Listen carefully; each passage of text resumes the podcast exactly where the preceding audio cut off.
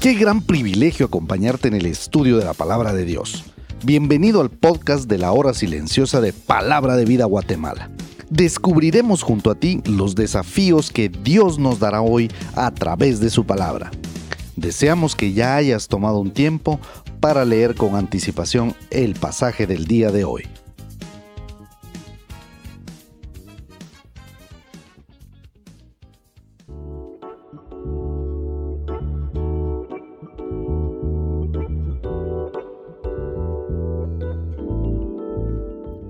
Domingo 12 de febrero.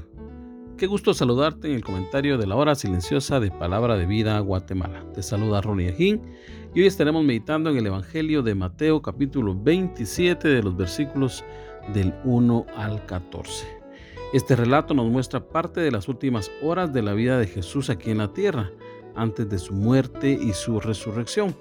Tenemos que decir que todo este evento se da por la noche en que fue arrestado y dice que venida la mañana los principales sacerdotes y los líderes del pueblo hacen una reunión para ver cómo entregaban a Jesús para matarle. Ellos no podían tomar esa decisión, pero Pilato sí. Se dice de este hombre que tenía características sanguinarias. Él era en ese tiempo el procónsul gobernador colocado por Roma. Un escritor llamado Filón, antiguo erudito judío de Alejandría, decía de Pilato, este es un hombre corrupto, insolente, un hombre cruel, asesino, un hombre inhumano. Este era el hombre que los principales líderes de Jerusalén necesitaban. Él sí podía dar la orden de matar a Jesús. El verso 3 dice que Judas al ver que Jesús era condenado a muerte, se sintió mal y va con los líderes y les dice que se han equivocado, que ha entregado sangre inocente. Ellos le contestan que a ellos no les importa, que ese es un problema de él. A lo que él le responde tirándole las monedas dentro del templo, como diciéndoles, ustedes también son culpables. El texto dice que salió y se ahorcó. Qué desenlace tan terrible para este hombre, que vivió con Jesús, que compartió todo lo que Jesús había hecho, pero no entendió el mensaje de salvación. El Evangelio de Juan dice en el capítulo 17, versículos del 1 al 3, estas cosas habló Jesús y levantando los ojos al cielo dijo, Padre, la hora ha llegado, glorifica a tu Hijo para que también tu Hijo te glorifique a ti, como le has dado potestad sobre toda carne, para que dé vida eterna a todos los que le diste, y esta es la vida eterna, que te conozcan a ti, el único Dios verdadero, y a Jesucristo, a quien has enviado. Como podemos ver, Jesús quería que le conociera a él, pero Judas no lo hizo, no le conoció. El Evangelio de Juan también dice en el mismo capítulo, pero en el versículo 12, cuando estaba con ellos en el mundo, yo los guardaba en tu nombre. A los que me diste, yo los guardé. Y ninguno de ellos se perdió, sino el hijo de perdición, para que la escritura se cumpliese. Amigo que nos estás escuchando, no te pierdas la oportunidad de conocer a Jesús como tu suficiente Salvador. Esto no lo estás escuchando por casualidad. Sin lugar a dudas, Dios te está llamando. Mateo sigue diciéndonos lo que los sacerdotes hicieron con aquel dinero y cómo nuevamente la profecía de Zacarías se cumplía. Ahora llegamos a los últimos versos eh, de este relato.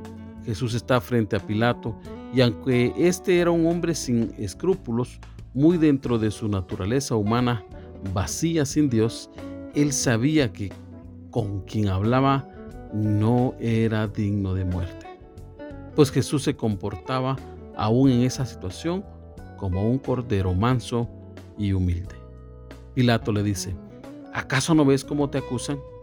En el Evangelio de Lucas dice en su capítulo 23, 2, y comenzaron a acusarle diciendo, a este hemos hallado que pervierte a la nación, que prohíbe dar tributo a César, diciendo que él mismo es el Cristo, un rey.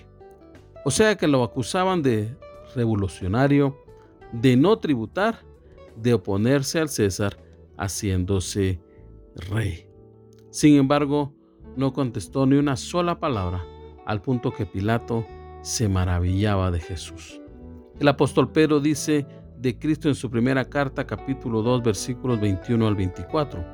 Pues para esto fuisteis llamados, porque también Cristo padeció por nosotros, dejándonos ejemplo para que sigáis sus pisadas, el cual no se hizo pecado, ni se halló engaño en su boca, quien cuando le maldecían no respondía con maldición, cuando padecía no amenazaba, sino que encomendaba la causa al que juzga justamente, quien llevó él mismo nuestros pecados en su cuerpo sobre el madero, para que nosotros estando muertos a los pecados, vivamos a la justicia y por cuya herida fuisteis sanados.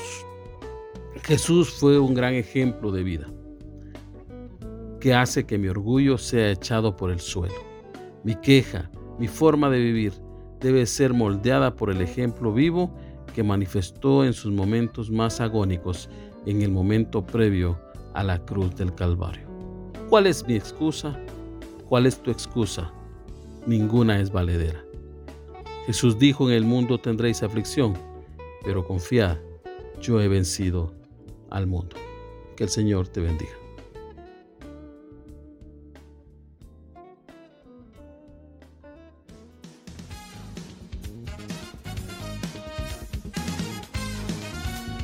Es emocionante saber los tesoros que Dios tiene en su palabra para nosotros. Ayuda a tus amigos a que descubran la voluntad de Dios para su vida. Comparte este podcast con ellos. No olvides seguirnos en nuestras redes sociales.